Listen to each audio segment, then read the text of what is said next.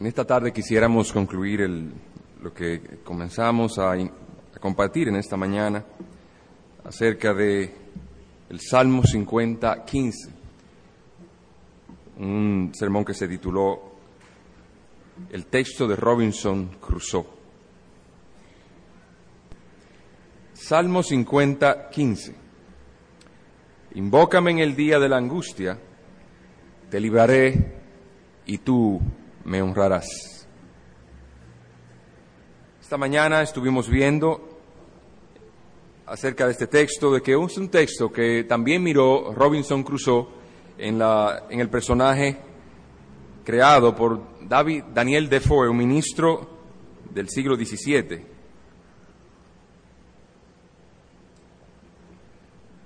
Y en él, él trata con mucha vivacidad el encuentro de una persona pecadora con su Dios.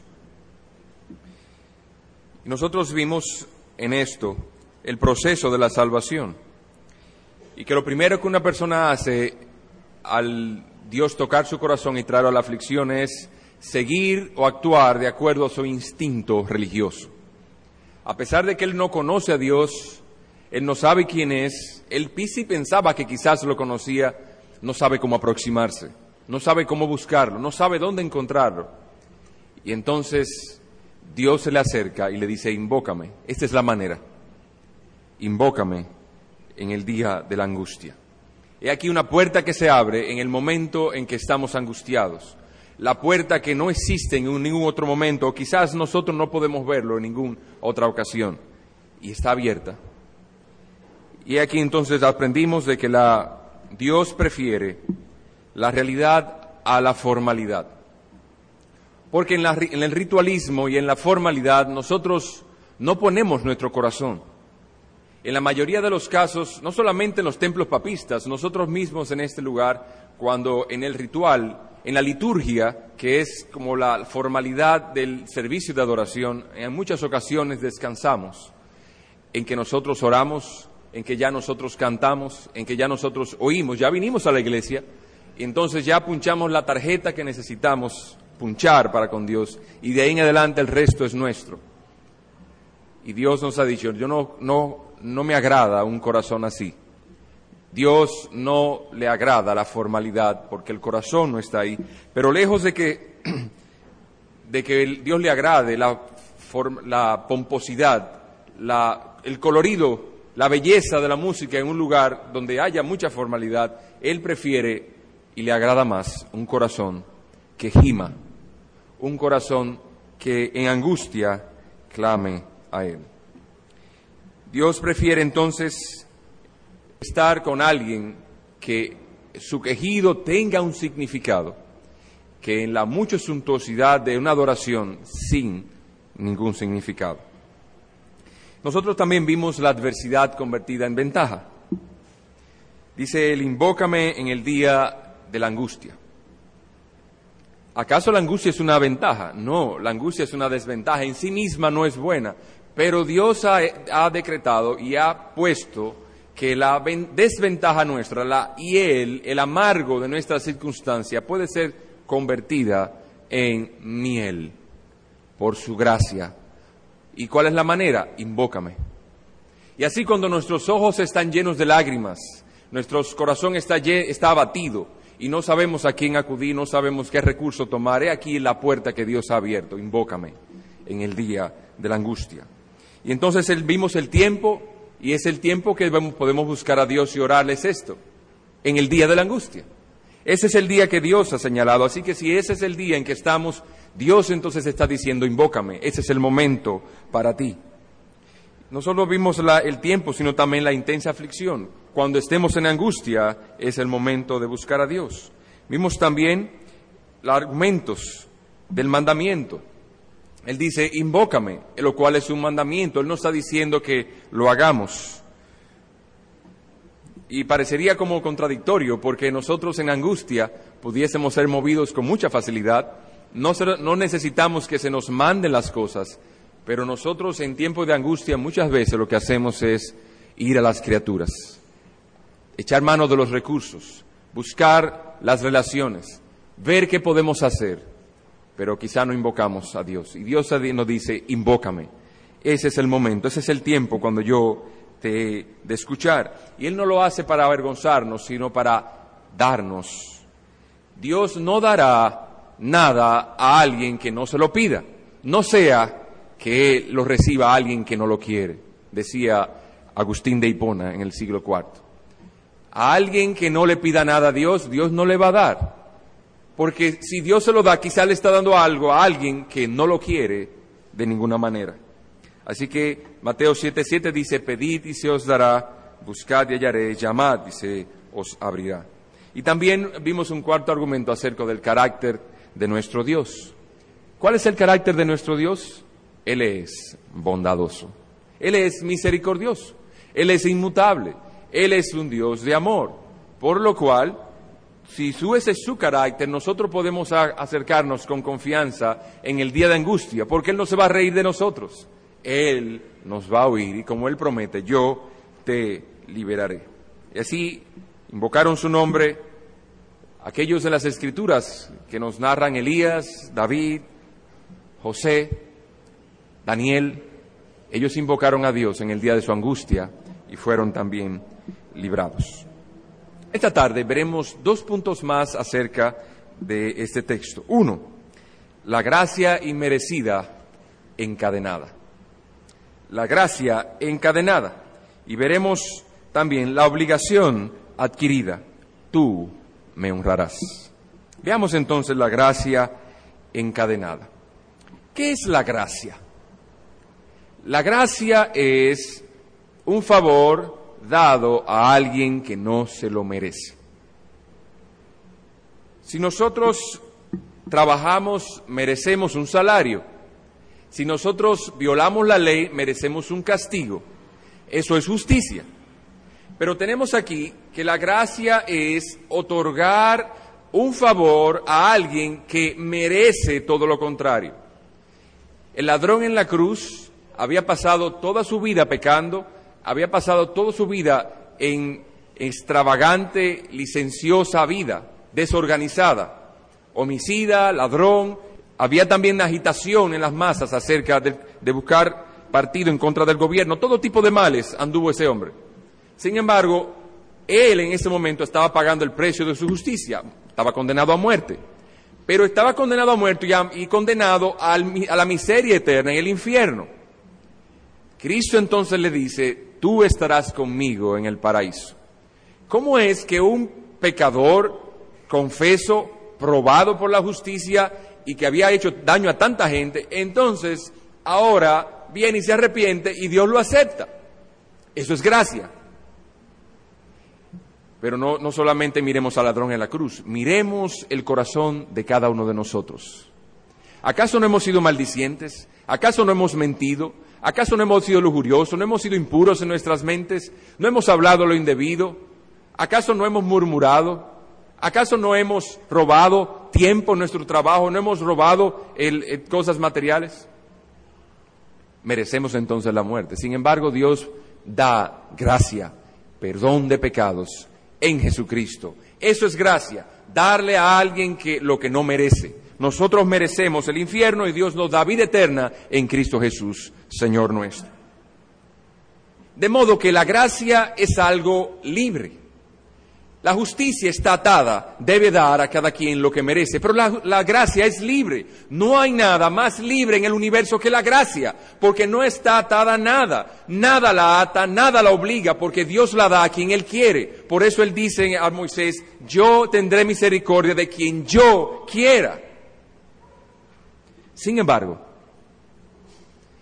vemos algo maravilloso en ese texto. Miren conmigo otra vez, versículo 15 invócame en el día de la angustia, te libraré.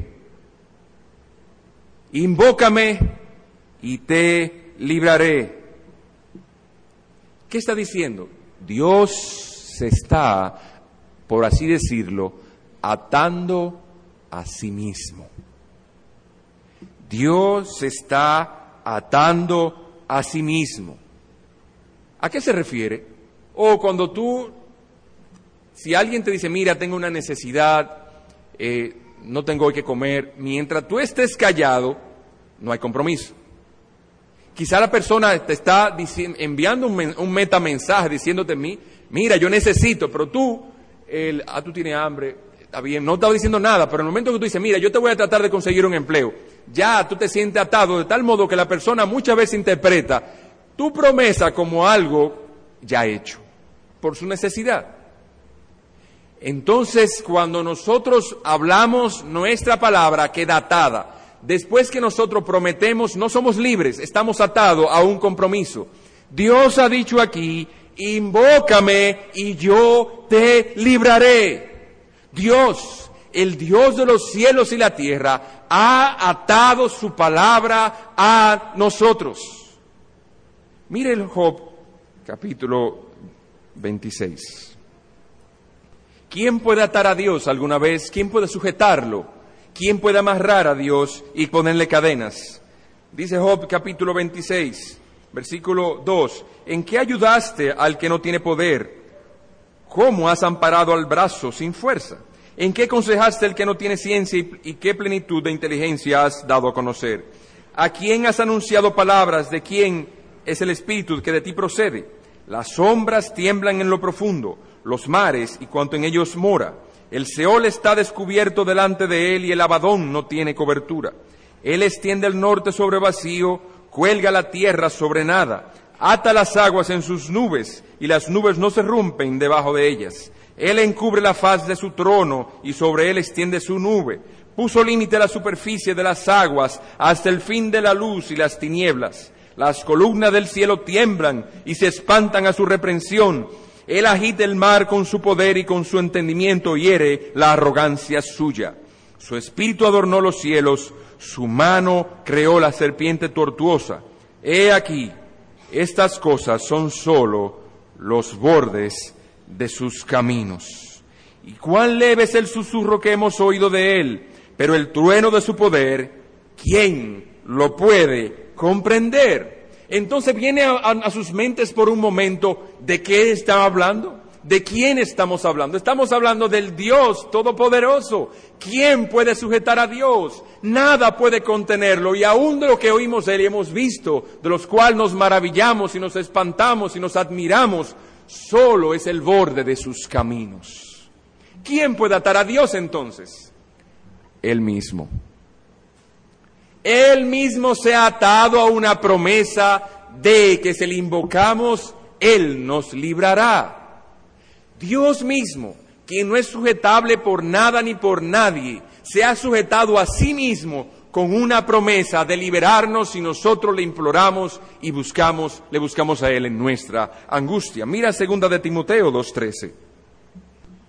Dice, si fuéramos infieles, Él permanece fiel él no puede negarse a sí mismo.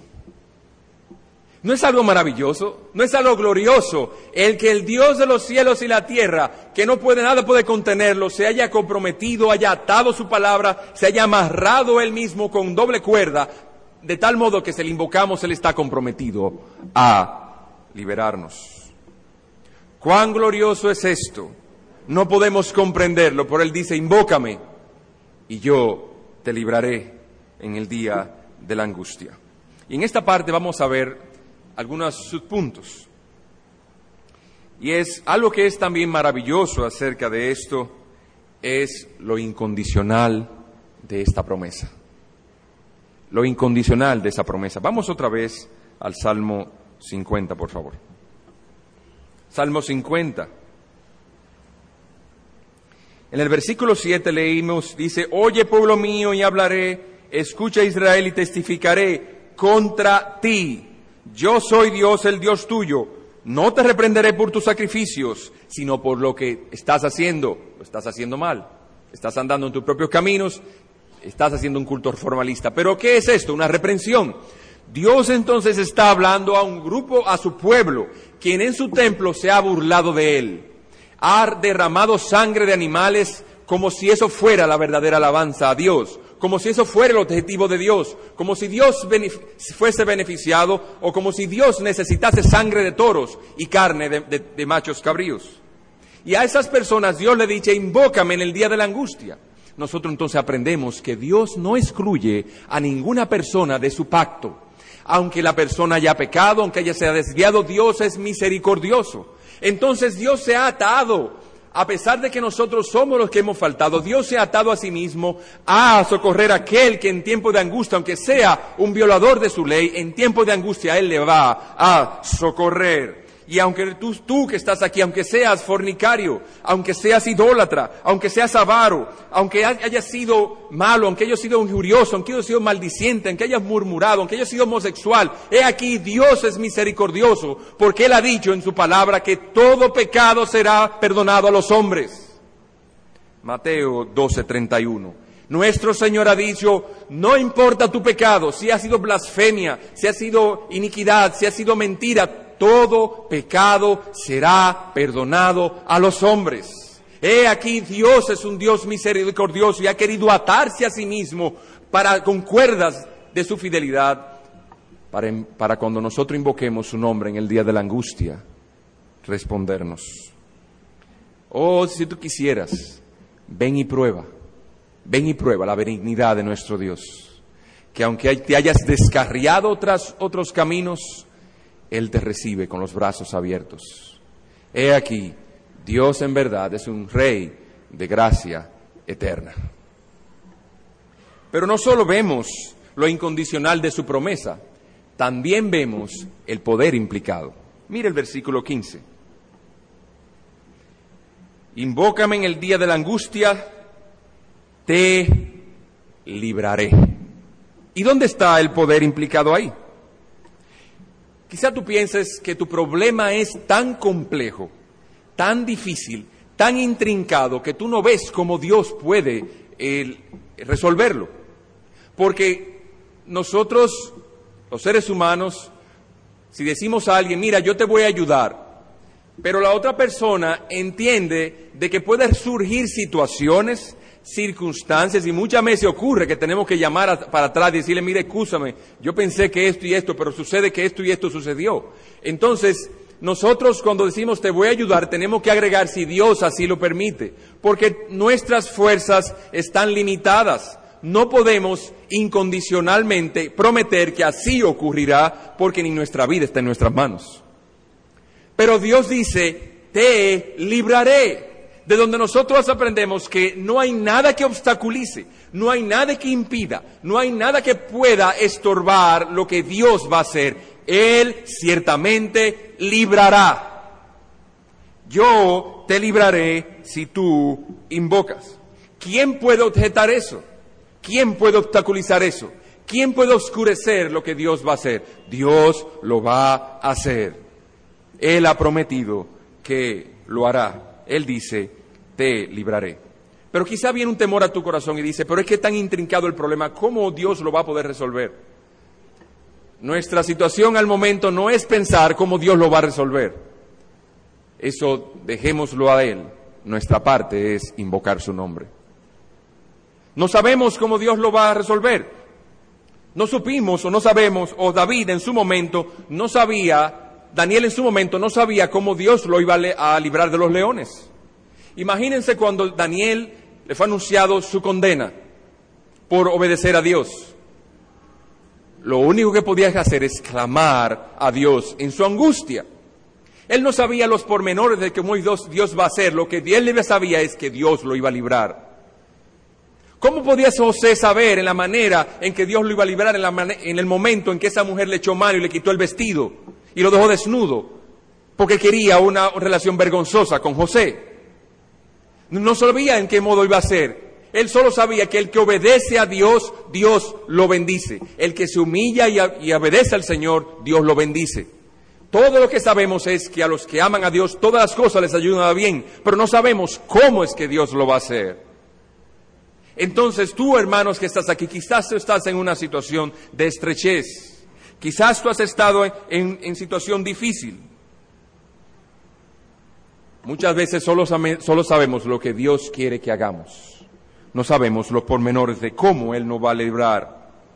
Muchas veces el obedecer a Dios nos perjudica. Nuestros negocios, nuestras relaciones, nuestro bienestar se va a perjudicar. Pero yo no sé cómo, cómo evitar que tu negocio no se perjudique. Yo no sé cómo evitar que tu familia te, te aparte, aparte de ti, y que haya problemas entre uno y otro por causa del Evangelio. Yo no sé si por causa, cómo evitar que de tu trabajo te, te liquiden por causa de que tú quieres obedecer a Dios. Yo no sé cómo lo vas, cómo va a ser, pero sí sé una cosa. Dios ha dicho, invócame en el día de la angustia y te libraré. Eso es lo único que debemos y necesitamos saber. He aquí José, por obedecer a Dios y no acostarse con la mujer de Potifar, a pesar de que ella fue que le echó mano, fue echado en la cárcel por muchos años. He aquí Daniel, por querer obedecer a Dios y orarle a Él y no contaminarse con las idolatrías de ese pueblo, también sus, él y sus amigos por no honrar a un Dios de barro, de oro, hierro y barro que fue creado, también lo echaron en el fuego. Él no sabía lo que iba a ocurrir, pero sí él sabía esto, que Dios lo habría de librar. Y aquí nosotros, hermanos, nuestro, nuestro deber es este, obedecer. Dejemos entonces el cómo lo hará a Dios, porque hay en esto un poder infinito implicado. Yo te libraré. Pero quizás tú digas, es que yo he invocado el nombre de Dios muchas veces y Él no me oye. Yo estoy cansado de invocar su nombre y Él no me oye. Hermano o amigo, quizás tú tengas mucha prisa, pero Dios no. Dios no tiene prisa. Mire lo que dice el texto. E invócame en el día de la angustia, te libraré él no dice cuándo te va a librar. Todo lo que dice que si Él lo va realmente a hacer. Y déjame decirte, quizás es porque la aflicción en tu corazón no ha obrado todo el bien que debe obrar en tu corazón para que sea retirada. Dios no aflige voluntariamente, como dice la Escritura, ni más allá de donde podemos soportar. Imagínate que tú seas una pepita de oro. Y muchas veces no creemos eso, que somos la última Coca-Cola del desierto. O sea que no tenemos que forzarnos mucho por eso. Nosotros pensamos que somos una pepita de oro. Pues déjame decirte, si, si tú te pones en lugar de que somos una pepita de oro, lo más hermoso que hay, pues déjame decirte que si eres eso, imagínate que eres eso, Dios entonces, tú siendo eso y Él siendo el orfebre, te mete en el horno de fuego. Inmediatamente tú sientas el calor, él va tú vas a decir, Señor, sácame. Y Él dice, no, y tú invocas al Señor, estoy en angustia, estoy caliente, sácame. Y el Señor te dice, no todavía. Pero Señor, yo te he implorado a ti y tú has dicho que me vas a liberar en el día de la angustia, sácame. Y el Señor te dice, no, aún no se ha desprendido de ti toda la escoria.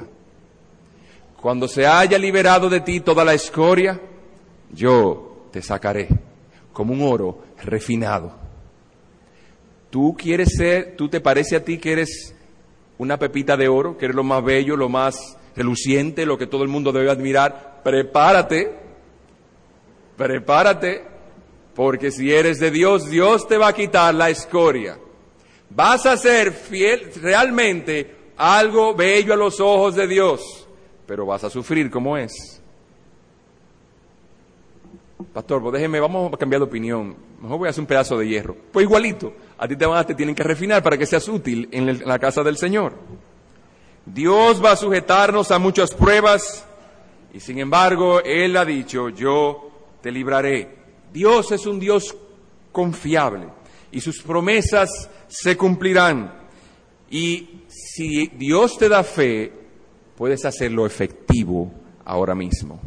¿A qué se refiere? Hay unos, unas letras de cambio y unos instrumentos de pago que se llaman pagarés. Cuando alguien toma algo prestado, en muchas ocasiones le firman lo que se llama un pagarés y con eso yo tengo un instrumento legal que puedo ir a un banco y tomar prestado a cuenta de lo que esa persona me debe. Dios te ha dicho, te libraré. Podemos girar a favor del cheque que Dios nos ha dado, te libraré, y sentirnos como si Dios ya nos hubiese librado, porque su promesa ciertamente se realizará. Yo te libraré. Si bien es cierto que se tarda, solamente es un poco de crédito más, podemos volverlo eficaz por la fe y cobrarlo ahora. Toda la paz, toda la esperanza, todo el consuelo que vamos a recibir cuando seamos librados, podemos ahora sentirlo, percibirlo y disfrutarlo por medio de la fe, porque la fe es la convicción de, la, convicción de lo que se espera, la certeza de lo que no se ve. Así que nosotros podemos tener ahora el consuelo por la liberación que Dios nos, nos ha de dar, volviendo efectivo eso a través de la fe. Entonces no tenemos que esperar el consuelo, no tenemos que esperar la liberación para sentir consuelo. Podemos sentirlo ahora, porque Dios ha dicho, te libraré. Pero no solamente vemos lo incondicional de la promesa, el poder implicado y la realidad y la certeza de sus promesas, sino también la personalización de la promesa. La personalización de la promesa. Vean otra vez el versículo 15. Dice él, veamos la personalización de la promesa en cuanto a Dios primero y luego en cuanto al hombre. En cuanto a Dios, dice él, invócame en el día de la angustia, te libraré. Ahí hay una partícula omitida que es el pronombre personal yo. Si nosotros la agregáramos ahí, se diría, yo te libraré. Yo te libraré. Los hombres no querrán ayudar en muchos casos y no pueden en muchos casos. Los ángeles tampoco, pero Dios se ha echado sobre sí la carga de manera personal de que nos ha de librar. Él se ha amarrado a sí mismo con una un doble cordel de que Él nos ha de librar y Él no fallará a su propia promesa. Él nos ha de librar. A nosotros, ¿qué nos corresponde? Invocar a Dios. ¿Qué le corresponde a Dios? Librarnos. Después que hayamos hecho nuestro deber, Dejemos entonces los resultados a Dios. Solo, solo asegúrate de que estás en la posición correcta esperando donde Dios quiere que tú esperes. ¿Cómo Dios quiere que tú esperes mientras tú esperas ser liberado? Buscando su rostro en oración. Por eso Él dice, invócame invócame constantemente, invócame en todo tiempo, invócame en la mañana, mediodía, en la noche y aun cuando despertamos a las vigilias de la noche, invócame en tu angustia. Yo te libraré. Yo lo he tomado de manera personal. No he mandado a ningún ángel, no he mandado a ningún hombre. Yo lo haré yo mismo. Yo te libraré pero no solamente en cuanto a Dios, sino también la personalización en cuanto al hombre. Dice, te libraré. Te libraré. Ahí hay una partícula también omitida. ¿A quién ha de librar? A ti. Así que si ponemos en la, la oración completa, debería decir, yo te libraré a ti. Quizás tú estás pensando, pero es que yo soy demasiado pecador para Dios oírme. Yo he pecado tanto yo, Dios me ha perdonado y yo vuelvo y caigo. Dios me había acogido a su misericordia. Yo había disfrutado de su casa de oración, de la confraternidad de los hermanos por mucho tiempo. Sin embargo, me aparté, me fui y pequé voluntariamente, continuamente e insistentemente. Pero Dios nos ha dicho, ¿tienes tu carga de pecado? La principal de todas las cargas. La carga de pecado, las más, las más, la más onerosa, la más pesada, la, más terrible de todas, porque la económica que nos presten tiene, las cosas materiales con que nos resuelvan lo material tenemos, pero la carga de conciencia, ¿cómo la quitamos de encima? Aún en eso, aunque tú seas un pecador, Dios ha dicho, te libraré a ti si tú me invocas. El que invoca es el que recibe la respuesta. Si tú me invocas, yo te libraré a ti. Y como decíamos hace un, rato en una cita de Agustín de Hipona, él decía, Dios no ha de dar nada a quien no se lo ha de invocar, no sea que reciba lo que no esté esperando lo que no quiere recibir. Por eso dice, yo te libraré a ti, a ti que invocas, a ti que buscas mi rostro. Oh hermano, amigo que estás aquí, quisiera que la gracia de Dios sea abundante para todos nosotros y que ese pronombre personal, como hemos oído el pastor Arocha también hablando, el pronombre personal de la gracia, yo te libraré a ti, sea sentado en nuestros corazones. ¿Qué es lo que sucede? Tenemos incredulidad. ¿Y cuál es la incredulidad? ¿En qué consiste? El apóstol dice, por la fe entendemos que fueron hechos los cielos y la tierra, como dice Hebreos capítulo 11. Nosotros no estábamos ahí cuando Dios creó los cielos y la tierra. ¿Estabas tú ahí cuando Dios hizo crecer la hierba del campo? ¿Estabas tú ahí cuando Dios hizo salir las aves de las aguas? ¿Estabas tú ahí cuando Dios separó la expansión, hizo una expansión entre el cielo y la tierra y en el medio de las aguas? ¿Tú estabas ahí? No. Entonces, ¿por qué no confiar en un Dios que lo hizo todo sin mi opinión? Nosotros no estábamos ahí para dar nuestra opinión de cómo debía ser creada, la, cómo debe ser hecha la creación. Nosotros sí pensamos que Dios debe rendirnos cuenta por el pecado en la naturaleza caída, pero nosotros no estábamos ahí. Sin embargo, nosotros confiamos en que este mundo que vemos, perfecto y completo como es y bueno, Dios lo creó. Entonces, si creemos eso, ¿cómo nosotros no creeremos que Dios nos va a liberar? ¿Cómo no creeremos que su justicia es para siempre y su misericordia en Cristo es infinita? Desde eternidad hasta eternidad es su misericordia. Dios nos ha enseñado que lo creó todo y nosotros por fe lo creemos. Por fe también debemos creerle a Dios cuando Él dice, invócame y yo te libraré a ti. ¿Por qué entonces no habría de creerle a Dios? No importa qué cuán pecador tú seas, Cristo ha dicho, todo pecado será perdonado a los hombres. No hay pecado que no pueda ser perdonado. No hay poder que pueda impedir que tú puedas ser perdonado no hay nada ni el acusador que pueda estorbar la misericordia de Dios fluyendo hacia ti. Porque Dios es un Dios todopoderoso. Y Él ha dicho, yo te libraré a ti. Yo te libraré a ti. Pero la próxima cosa que vemos, no solo vemos, vemos la gracia de Dios encadenada, de cómo Dios se ha amarrado a sí mismo a su promesa de liberación si invocamos su nombre, también vemos la obligación adquirida. Versículo 15 otra vez. E invócame en el día de la angustia, te libraré y tú me honrarás. Entonces, no solamente hay un mandamiento dado, no solamente hay un estímulo y una gracia atrapada, yo te libraré, también hay una una obligación adquirida. Tú me honrarás. Dios entonces está estableciendo los términos de un pacto. En primer lugar, tú me invocas. En segundo lugar, yo te libro. En tercer lugar, tú me honras. Tenemos una agradable y gloriosa sociedad con Dios. Dios, nosotros invocamos a Dios en angustia, Dios nos libra y nosotros le honramos y nosotros honramos a Dios. Pero a veces nosotros nos preguntamos, ¿por qué Dios está interesado en que nosotros le honremos? La verdad que mi honra debe ser algo extraordinario, que hay tanta lucha por él. Dios quiere que nosotros le honremos. Es la verdad que debe ser algo, mi honra debe ser algo grande. Vamos al libro de Génesis para ver la historia de la honra. ¿Qué está pasando aquí? Génesis capítulo 3 versículo 5.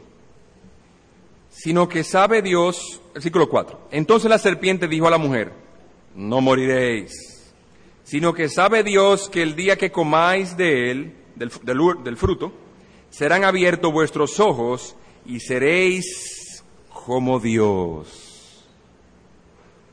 ¿O qué está pasando aquí? ¿Qué pasa si tú eres como Dios? Hay que honrarte a ti, porque tú eres Dios. Satanás entonces puso en la, semilla, esa semilla en el corazón de la mujer. Y tanto ella como el hombre pecaron contra Dios porque quisieron ser como Dios. El mismo, el mismo pecado de Satanás en, en su lugar quiso ser como Dios. Él entonces quería la honra para sí, que no fuera para Dios, que Dios no fuera honrado, sino yo. Vean, vamos a otro lugar entonces, vamos a Mateo 4. Mateo 4, 8. La tentación de Jesús. Dice, otra vez le llevó el diablo a un monte muy alto y le mostró todos los reinos del mundo y la gloria de ellos. Y le dijo, todo esto te daré si postrado me adorares. Oh, Satanás le está diciendo a Cristo, honrame, honrame, tráeme honra y yo te voy a dar todo lo que ves. Y he aquí la misma tentación que le fue dada a la mujer, honrame, honra, honrate a ti mismo. Tú vas a tener gozo y vas a ser como Dios, solamente haz lo que yo digo. Honra, honra, quería Satanás que Cristo le diera a él. Versículo 5. Perdón, versículo 9. Entonces Jesús le dijo, vete Satanás porque escrito está, al Señor tu Dios adorarás y a Él solo servirás. Entonces, la honra, hay una tensión en las escrituras por la honra. Satanás quiere honra, Dios quiere honra. La pregunta es, ¿a quién pertenece la honra? Porque Dios ha dicho, invócame en el día de la angustia, yo te responderé, yo te libraré y tú me honrarás. Hay una condición entonces, ¿de quién es la honra? Vamos a primera de Crónicas, capítulo 29. Primera de Crónicas 29, 11. ¿De quién es la honra entonces? Tuya es, oh Jehová, la magnificencia y el poder, la gloria, la victoria y el honor. Porque todas las cosas, ahí viene el argumento, de Dios es la honra. Dios, a Dios no solamente es, le pertenece la honra. ¿Y por qué? Porque todas las cosas que están en los cielos y en la tierra son tuyas. Tuyo, oh Jehová, es el reino. Tú eres excelso sobre todos. La atención viene en la escritura por la honra. Satanás quiere honra. Dios demanda honra. ¿De quién es la honra? La honra es de Dios. ¿Por qué? Porque Él es el dueño de los cielos y la tierra. Él es el creador y sustentador de todo lo que existe. Y no solamente el creador y sustentador de todo lo que existe. Él es digno de todo honor, de toda gloria, por su majestad, por su magnificencia, porque Él es Dios. Dios entonces, al decirnos a nosotros, invócame en el día de la, angustia, yo te libraré y tú me honrarás, Él está simplemente, tú le estás dando a Dios simplemente lo que a Él le pertenece, porque de Él es toda honra. Ahora, ¿podremos dar honra a Dios y darle la honra de vida a su nombre? Como somos nosotros de manera natural, como nacemos del vientre de nuestra madre, pecadores, corruptos. No, la honra la queremos para nosotros, porque tenemos un pecado original en nosotros que nos dice, y seréis como Dios. Todos nosotros no queremos ser como Dios, por eso somos tan mandones. ¿Cuál es el primer, problema que tenemos, en el que le dicen a las hermanas? Respeta a tu marido. Y el marido, entonces, ama a tu mujer, porque al hombre le es dada la honra de gobernar, pero entonces le maltrata. Y a la mujer le es dada la honra de someterse, pero entonces quiere gobernar al marido. Todos queremos jefear. Porque Dios, porque Satanás nos dijo, seréis como Dios y todavía no lo creemos. Entonces no podemos dar la gloria a Dios y la honra a menos que Dios nos regenere el corazón. A menos que Dios cambie nuestros corazones a menos que Dios nos dé una nueva naturaleza que ame dar gloria a ese Dios, a ese Creador sobre todas las cosas, no daremos honra a Dios. Así que Dios nos está diciendo aquí que tú me invocarás y yo te libraré y tú me darás honra. Dios te está diciendo implícitamente, yo voy a cambiar tu naturaleza para que tú puedas darme honra. Oh amigo que estás aquí, ¿Tú ves que cantar simplemente no es dar honra a Dios? Para poder dar honra a Dios, es necesario que tengas un nuevo corazón, lavado en la sangre del Señor Jesucristo. Es necesario que Dios cambie tu corazón de piedra y te dé un corazón de carne, con el cual tú alabes su nombre y, y obedezcas sus mandamientos. Tú ves que no es algo tan sencillo, no es algo tan fácil. Es fácil porque Dios lo ha hecho fácil, porque nos ha dado a Jesús que murió el pecado, pero Él tuvo que pagar el precio. Si nosotros queremos honrar a Dios, Él tiene que cambiar nuestra naturaleza. Entonces venir a la iglesia a cantar, a orar o a leer la Biblia no es suficiente. Dios tiene que cambiar tu naturaleza. Ah, que yo voy a la iglesia, yo soy una persona buena, una persona respetable en la sociedad, yo soy un buen amigo, un buen vecino, un buen esposo, buena esposa, un buen hijo, un buen padre. Todo eso es de, qué bueno que sea así, pero eso no te da ningún mérito delante de Dios. Tú aún estás en tu naturaleza corrupta que toda la honra la quieres para ti, no para Dios. Dios dice, devuélveme mi honra, yo te libraré y tú me honrarás. Y ese es el convenio que Dios establece contigo, que tú elevas sus oraciones a Él y Dios te bendice y entonces tú honras a Dios. El honrar a Dios entonces es un acto de gratitud. El honrar a Dios es un acto de gratitud. ¿Y cómo yo honro a Dios? Vamos a otra vez al Salmo 50. Dios es honrado cuando alabamos su nombre. Versículo 23 del capítulo 50. El que sacrifica alabanza me honrará y el que ordenare su camino le mostraré la salvación de Dios. ¿Quieres tú honrar a Dios? Sacrifica alabanza. Vimos esta mañana cómo se sacrifica alabanza cuando, tú, cuando tus pensamientos quieren divagar, cuando tus pensamientos quieren ir detrás de la bichuela, detrás de los, de los afanes, detrás de las cosas que te quedan mañana, detrás de tus negocios, detrás de las cosas que son responsables en muchos casos de tu angustia, detrás de las criaturas. Cuando tú sujetas, la mente se te va y tú la traes otra vez y dices, no, alma mía, tú vas a adorar a Dios. Y ella se va otra vez, no, alma mía, debes adorar a Dios. Y nos vienen, vienen malos pensamientos a nosotros de todas clases. Y nosotros matamos el pensamiento entonces para adorar a Dios. Corre sangre en nuestra, en nuestra alma. Toda la sangre de nuestras iniquidades, de nuestros malos pensamientos, todas las malas cosas que pasan por nuestra mente, son muertos en el altar del amor a nuestro Dios para honrarle. Vamos a Hebreos 13, 15 también. Hebreos 13, 15 dice, así que ofrezcamos siempre a Dios, por medio de Él, de Jesucristo, sacrificio de alabanza. Oh, entonces el sacrificio de alabanza no soy yo que lo traigo, es a través del mediador, Jesucristo. No soy yo que voy a traer, atento a mí, yo voy a traer alabanza a Dios porque yo canto bien, yo voy a esforzar mi corazón. No, Dios no acepta ninguna alabanza a Él si no es a través de Jesucristo. Dice, traigamos entonces, ofrezcamos siempre a Dios por medio de Él sacrificio de alabanza, es decir, fruto de labios que confiesan su nombre. Así que es necesario que las voces nuestras sean elevadas audiblemente a los cielos para que Dios sea agradado.